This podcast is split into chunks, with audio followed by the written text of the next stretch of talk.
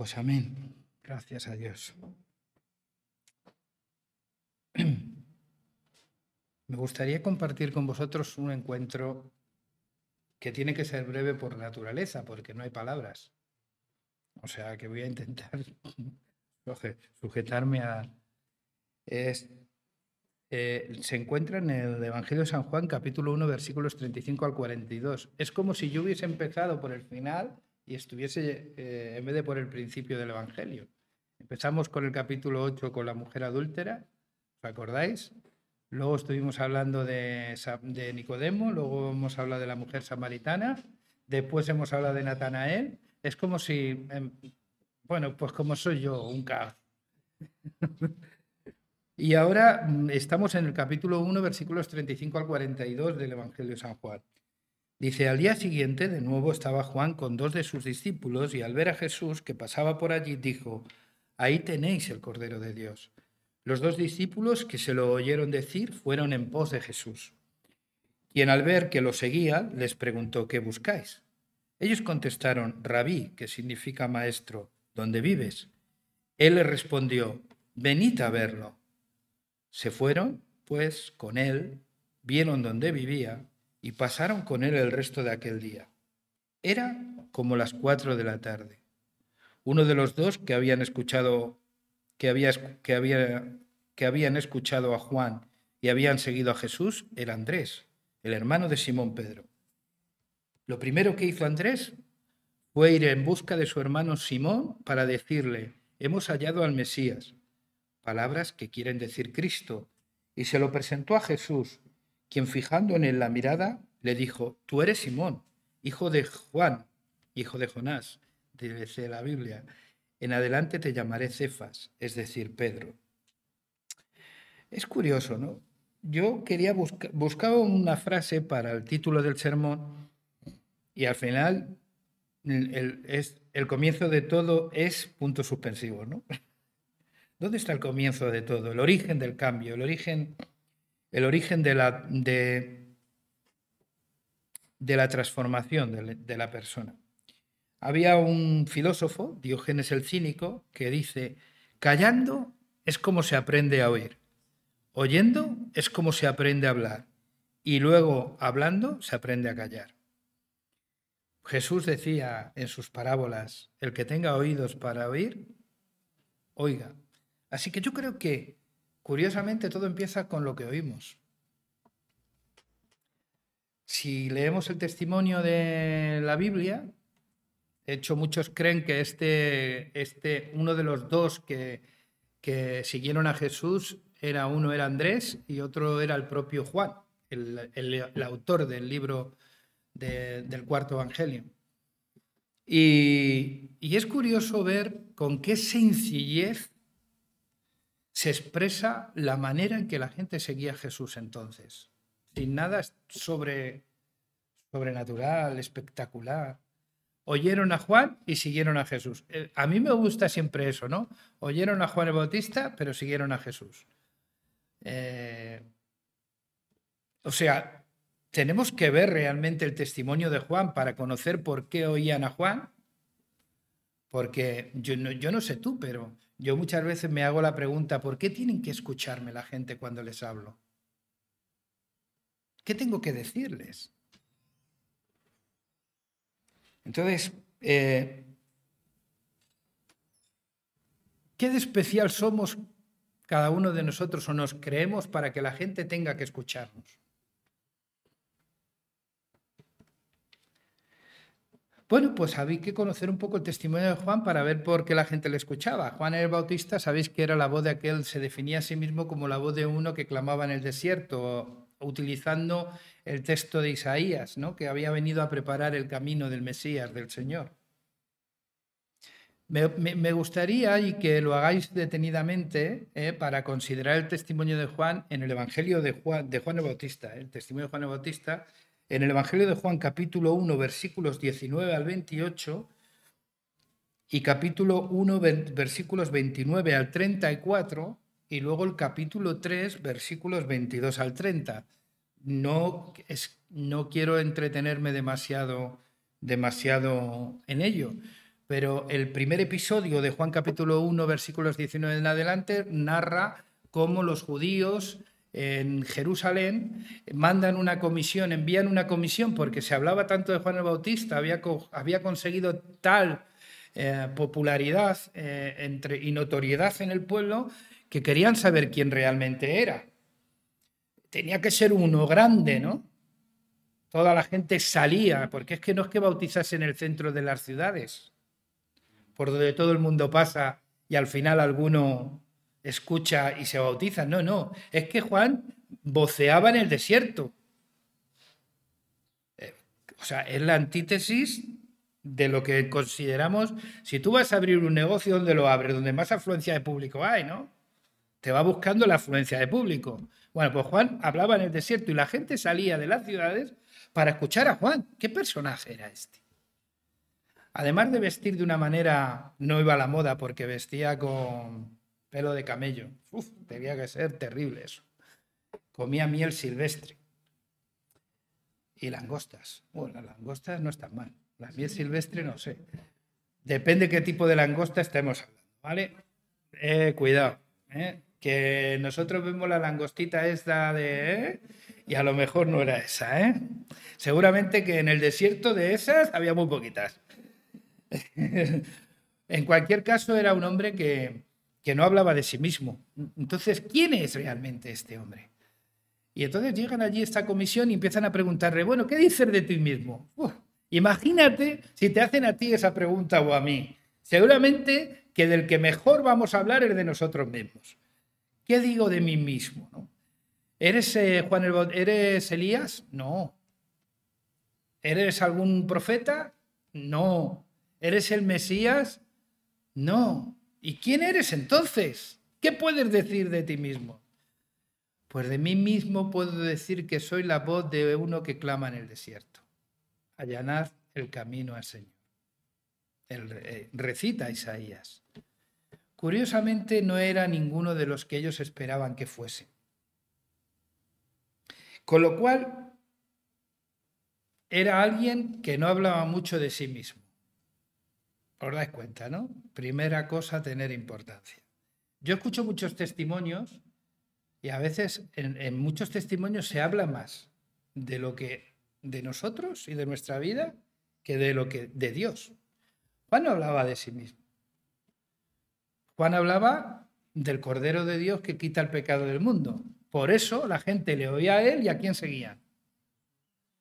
Cuando Jesús pasó por ahí y dijo, he ahí el Cordero de Dios, pues lo lógico es que siguiesen al, Hijo de Dios, ¿no? No hablaba tanto de sí mismo, habló para todos sobre la persona y la obra de Cristo, nunca se obsesionó por los resultados. Si uno luego lee más adelante del capítulo, ya estamos en el capítulo 3 del Evangelio San Juan, y llegan unos discípulos y le dicen, vamos a ver, maestro, ¿te acuerdas de aquel que tú bautizaste? ¿Tú te acuerdas del que tú bautizaste, no? Que decías que no eras digno ni de desatar la correa de su calzado. Si es que no se puede hacer importante a la gente, porque este ahora ha abierto una iglesia en la tuya, ¿vale? Se ha puesto a bautizar a gente y bautiza más gente que tú y todo el mundo se va con él. Si es que la has hecho grande. ¿Y ahora qué hacemos? Se nos acabó el chiringuito. Y Juan Bautista, sabéis lo que les cuenta, ¿no? Le cuenta la anécdota del amigo del esposo, ¿no? El amigo del esposo es, amigo del esposo y cuando el esposo se encuentra con la esposa, entonces el amigo les escucha y entonces su, alegría es completa, porque la esposa nunca fue suya. ¿Qué os parece? Es necesario que, ahí es donde dice, es necesario que yo mengüe y que él crezca.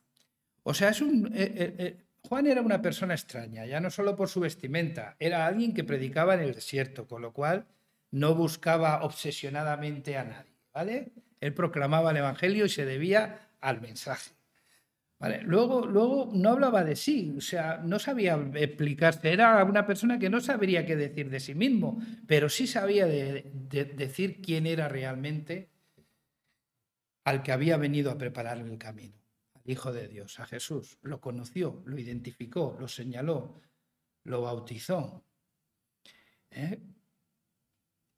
Y permitió que la gente siguiera al único que puede dar la salvación a la humanidad, que es Jesús. Así que no era alguien obsesionado con los resultados. ¿Vale? Os estoy diciendo esto para que sepáis a quién escucháis, ¿vale? Porque escuchamos a veces a gente que de Juan el Bautista tienen poco y de cristianos menos. Pero es bueno que sepamos a quién escuchamos. Los resultados no eran importantes. ¿Eh? Eh, eh, bueno, pues si le siguen a él, pues yo he venido para que le sigan a él. Al final es lo que yo quiero. Estaba dispuesto a ocupar siempre un lugar segundo, no es necesario que yo mengue, o sea, esa capacidad de desaparecer, que es lo más brillante que puede hacer un, un... Es que no quiero utilizar el término líder porque lo odio, lo aborrezco. Me da, me da fatiga, no puedo. Es un término que nunca debía de haber aparecido en la iglesia. Por eso vamos a hablar de, los que pretenden dirigir, ¿vale? Digo pretenden dirigir porque, porque ¿dónde está eso? Si el que dirige entre vosotros tiene que ser como un niño, ¿estamos dispuestos a ser dirigidos por un niño?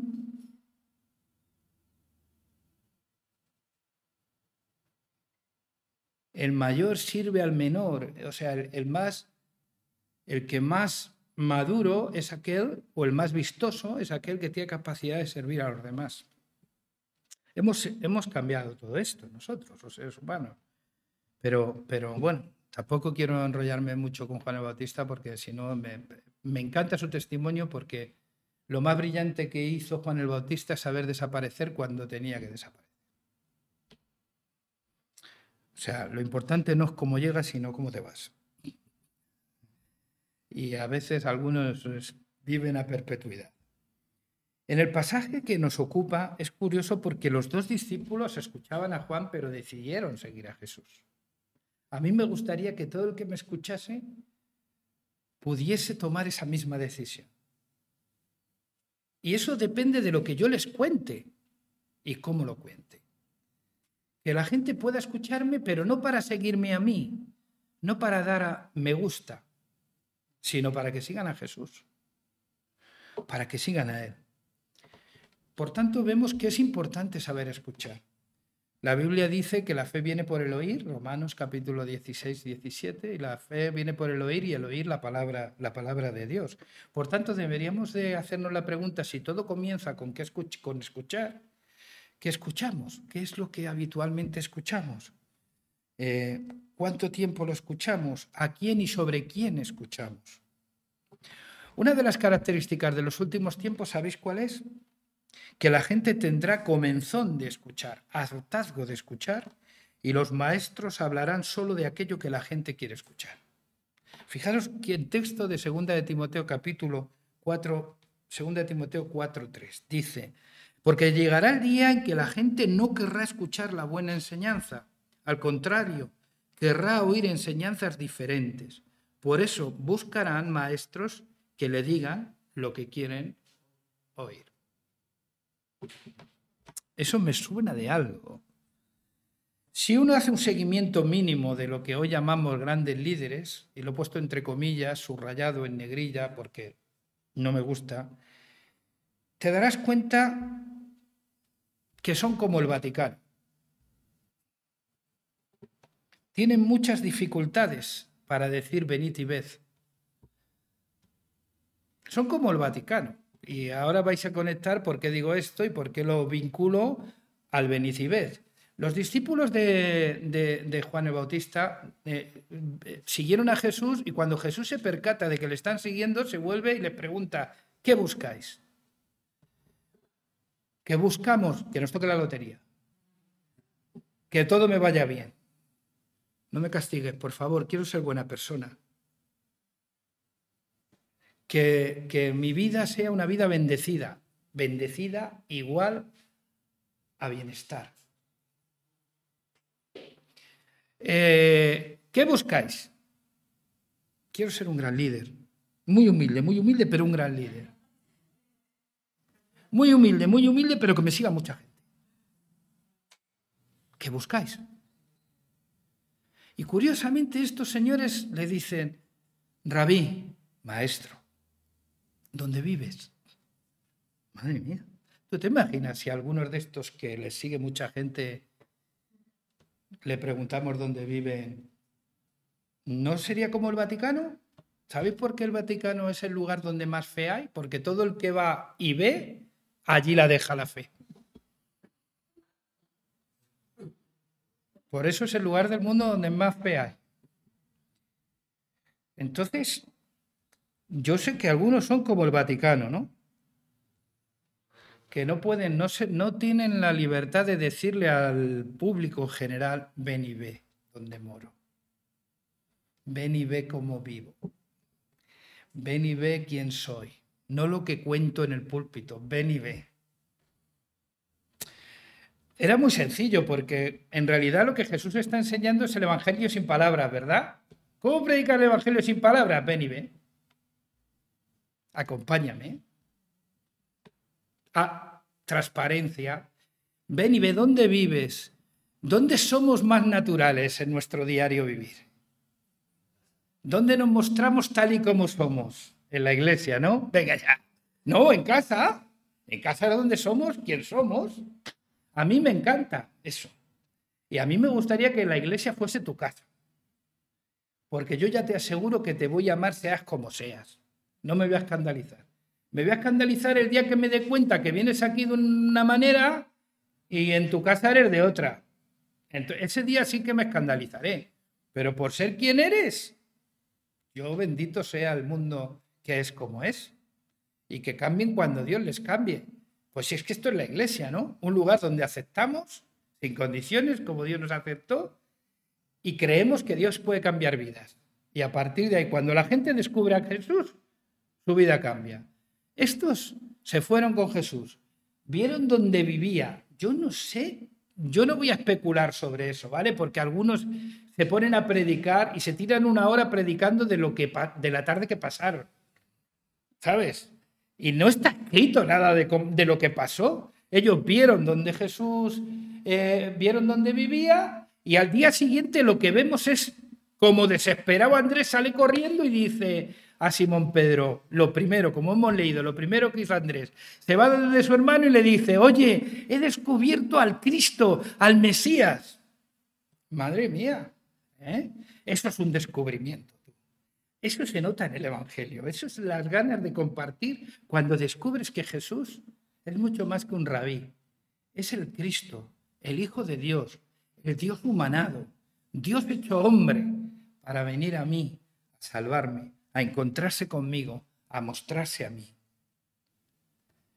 Pero si os dais cuenta, en el texto que hemos leído de Timoteo, hay gente que no soporta la enseñanza no creo que sea por difícil, sino porque es tan sencilla, porque ¿quién, quién puede decir que, que, es complejo ser salvo por fe y por gracia? dónde está eso? Si Dios hubiese dicho, para salvaros tenéis que hacer esto, esto, esto, esto y esto, estábamos todos en las llamas del infierno. Pero por gracia, pues sí, por gracia. Es que eso es lo complejo para mucha gente. Que sea por gracia. O sea que no me imagino que, que aprendiesen un código moral distinto. Ni No, descubrieron que Jesús era quien dijo ser, el Mesías. Yo no creo que la gente en los últimos tiempos no soportará la enseñanza porque sea dura. No, no la soportarán porque somos demasiado soberbios, demasiado autosuficientes demasiado orgullosos.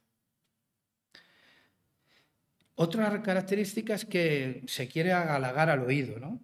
Y la consecuencia de querer halagar al oído es que tenemos maestros que van a decir siempre no lo que Dios quiere, sino lo que el público demanda. Y, y, ahí es donde cobra todo el sentido la pregunta de Jesús. ¿Qué buscáis? ¿Realmente vosotros qué es lo que buscáis? ¿Por qué razón me seguís? Pues oye, ¿podría haberse conformado Jesús con que le siguieran, verdad? ¿Sí o no? Si es una cuestión de tener seguidores o followers, ¿lo he dicho bien en inglés? Followers. ¿Ves? Es que mi inglés es de Vallecas. Eh, entonces, no, de Hortaleza no. Bueno, sí, en realidad fue en Hortaleza donde empecé a aprender inglés. Pero no tiene que ver nada con Londres ni nada. No vale conseguirme. Me tenéis que decir por qué me seguís. ¿Qué os parece eh? la pregunta de Jesús? ¿Cuáles son los motivos, las razones, las expectativas respecto a Jesús? Sabéis que en el ámbito de la religión hay muchísimos motivos por los que la gente, que son todos impropios, por los que la gente puede seguir a Jesús. Unos pueden seguirlo por miedo al castigo. Claro, le, hablas tanto del infierno a la gente y de la condenación eterna que ¿quién quiere ser condenado? Nadie. Pero no sabemos si la gente sigue a Jesús por miedo al castigo. Hay mucha gente que muchas veces piensa que por no venir a la iglesia le va a perder el empleo, va a tener enfermedades, se va a morir su familia. No, la familia se va a morir y todos nos vamos a morir porque, porque nos vamos a morir. Está escrito, ¿vale? O sea, que tampoco nos compliquemos la vida con eso. O sea, vengas o no vengas a la iglesia no es un motivo de que te vayas a morir. Ni tampoco es un motivo para que tengas miedo de que vayas a perder el empleo. Oye, si, si no cumples, pues seguramente te eche. Pero no será el, no venir a la iglesia, será el no cumplir en el trabajo, no rendir en el trabajo. A lo mejor es por pensar demasiado en la iglesia en el trabajo y poco efectivo en el trabajo. A, lo mejor es por desconectar eh, el trabajo con tu fe y que la fe te demanda que tengas un mayor nivel de exigencia en tu trabajo porque trabajas para Dios, no para ese sujeto al que nadie quiere dentro de la empresa. Entonces, pueden ser muchas razones, pero sinceramente no es el venir o no venir a la iglesia. Puede ser que hay gente así, oye, hay gente que es capaz de sus últimos, eh, y es que encima lo elogian, ¿vale? Que, sus que su último euro lo da en fe a la ofrenda para que Dios vea el esfuerzo y entonces Dios le... Vamos a ver, vamos a ver, vamos a ver, pongámonos serios con estas cosas porque eso no es fe, eso es imbecilidad. Porque la Biblia dice que el que no provee para los suyos es peor que un incrédulo y ha negado su fe. Dios no te puede pedir el último euro de tu hijo para que le compres su favor, porque yo en ese Dios no creeré nunca. Y lo estoy diciendo desde un púlpito. No nos volvamos locos, hombre. Seamos normales. Que Dios se hizo uno igual, no para que ahora nosotros nos volvamos locos, sino para tratar de comprendernos y de hablarnos en un lenguaje que podamos entender. Sé que hay mucho miedo a veces y se hacen muchas cosas por miedo. Pues se acabó el miedo, ya no hay miedo que valga. Cristo vino a morir para hacerte libre del miedo y de la superstición. También hay razones para seguir a Jesús. Por ejemplo, el, ya no solo el miedo, sino el bienestar la recompensa. hacemos todo pensando en que Dios nos va a bendecir. Y volvemos a lo mismo. Bendición es igual a bienestar personal. Que no es así. Es que como no te vaya bien la vida, ya tienes dos problemas. Uno, que has hecho las cosas por motivos incorrectos y dos, porque no te ha mejorado en nada. O imagínate o, por la ventaja que creemos o pensamos que tenemos sobre aquellos que no creen. Que no. O hay gente que, que lo hace como una forma de superar el miedo, la culpa, la vergüenza. Otros lo hacen tan sumamente descarado por el poder. Y les encanta mandar y dirigir. Bueno, he pasado en un liderazgo carismático. Por mucho que nos que nos parezca incluso raro, los hay que lo, al final, detrás de todo eso, lo único que hay es un amor al dinero que te muere, que avergüenza y escandaliza.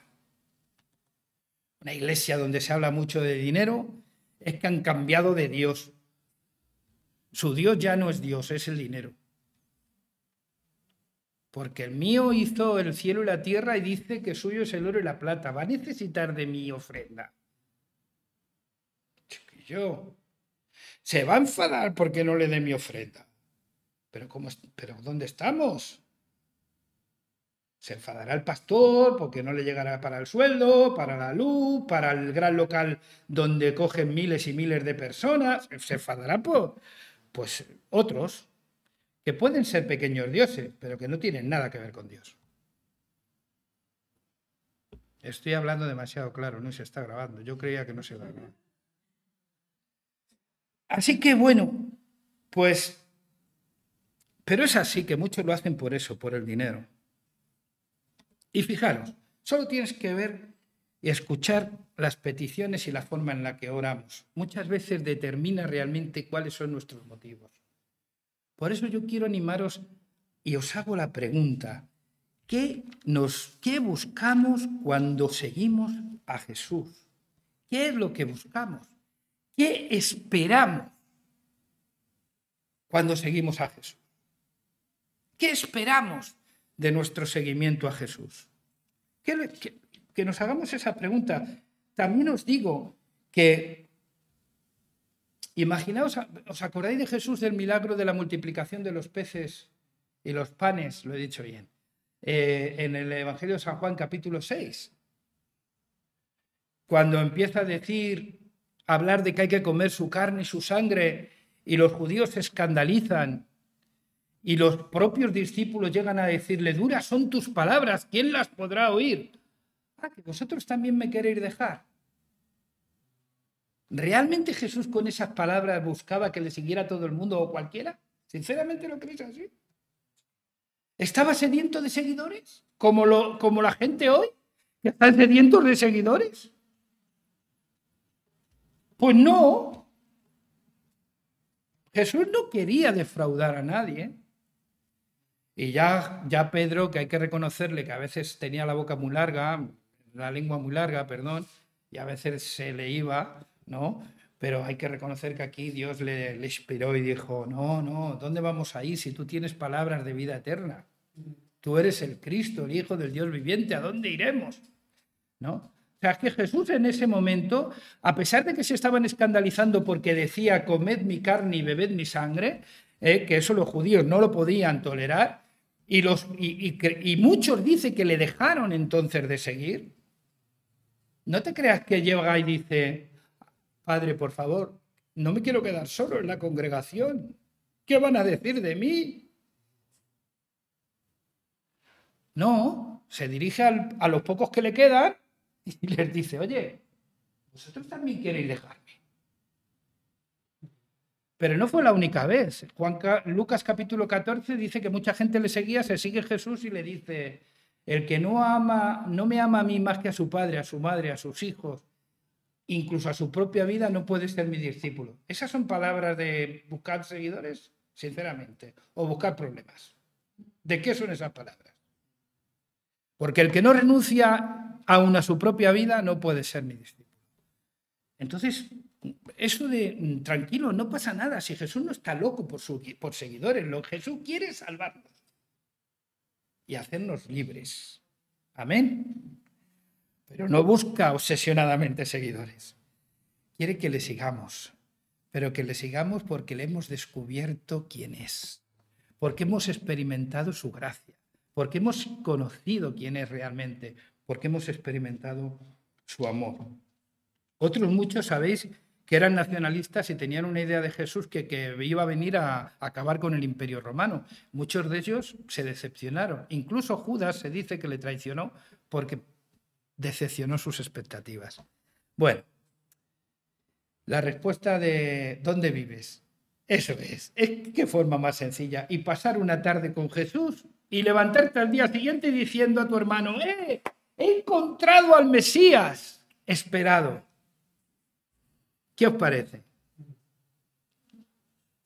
De esto va realmente eso, queridos. Eh, de esto va realmente eso. Si yo te preguntara, hay un detalle en, el texto, si Juan, Juan el, el, discípulo amado, es el segundo discípulo de Juan el Bautista que iba junto con Andrés, luego hay un texto en primera de Juan que, que él, mira, es que aunque me tarde un poquito más, de verdad es que tengo que leerlo, porque es que lo que, primera de Juan capítulo 1, versículo 1 al 4, dice, lo que existía desde el principio, o sea, Dios es antes que nosotros, Jesús es antes que nosotros, ¿vale? Dice, lo que hemos oído, ¿veis dónde empieza todo? En el oído. Lo que hemos visto, ven y ve con nuestros propios ojos, lo que hemos contemplado y tocado con nuestras manos en relación con la palabra de vida, se trata de la vida eterna que estaba junto al Padre, que se ha manifestado, que se nos ha hecho visible y nosotros la hemos visto y damos testimonio de ella y os la anunciamos. Eso que hemos visto y oído os lo anunciamos ahora para que viváis en unión con nosotros, como nosotros vivimos en unión con el Padre y con su Hijo Jesucristo. Esto que escribimos es, que es para que nuestra comunión, nuestra común alegría sea completa. Qué bonito, ¿verdad? Pero hay, si, volvemos al, texto que hemos leído, hay un detalle que a mí me llama muchísimo la atención. Dice, eran como las cuatro de la tarde. Uh, se acordaba hasta de la hora en el Evangelio de Juan. Y esto me llevaba a pensar, y yo decía, bueno, si me preguntaran a mí, ¿podría describir el momento de esa experiencia personal con Cristo que cambió mi vida? ¿Cómo fue? Juan, fue tan importante ese encuentro, ese ir y ver dónde vivía Jesús y pasar con él la tarde, que se acordaba hasta de la hora, tú. Se acordaba del por qué, por el mensaje de Juanea y el Cordero. Dos días después de eso, pasa Jesús por allí y le siguen. Se acordaba del día, pero se acordaba también de la hora. ¿Podríamos describir el momento en el que nosotros tuvimos ese encuentro personal con Jesús? A lo mejor no ha sido uno. Yo, yo sinceramente he tenido que tomar café con Jesús más de una vez para poder seguir aquí. De verdad. Porque además ha habido momentos que con una facilidad tan enorme me he ido por otro camino y cuando me he querido, no sé si te ha pasado a ti, ¿no? Que vas acompañado. Bueno, ayer me pasó por ir atento al móvil Iba con Maraceli, con mi hija María y con, el, y con mi nieto. Iba yo haciendo caso al móvil porque Carlos me había mandado una imagen del anuncio del, anuncio del sábado, de a la que ahora os lo digo.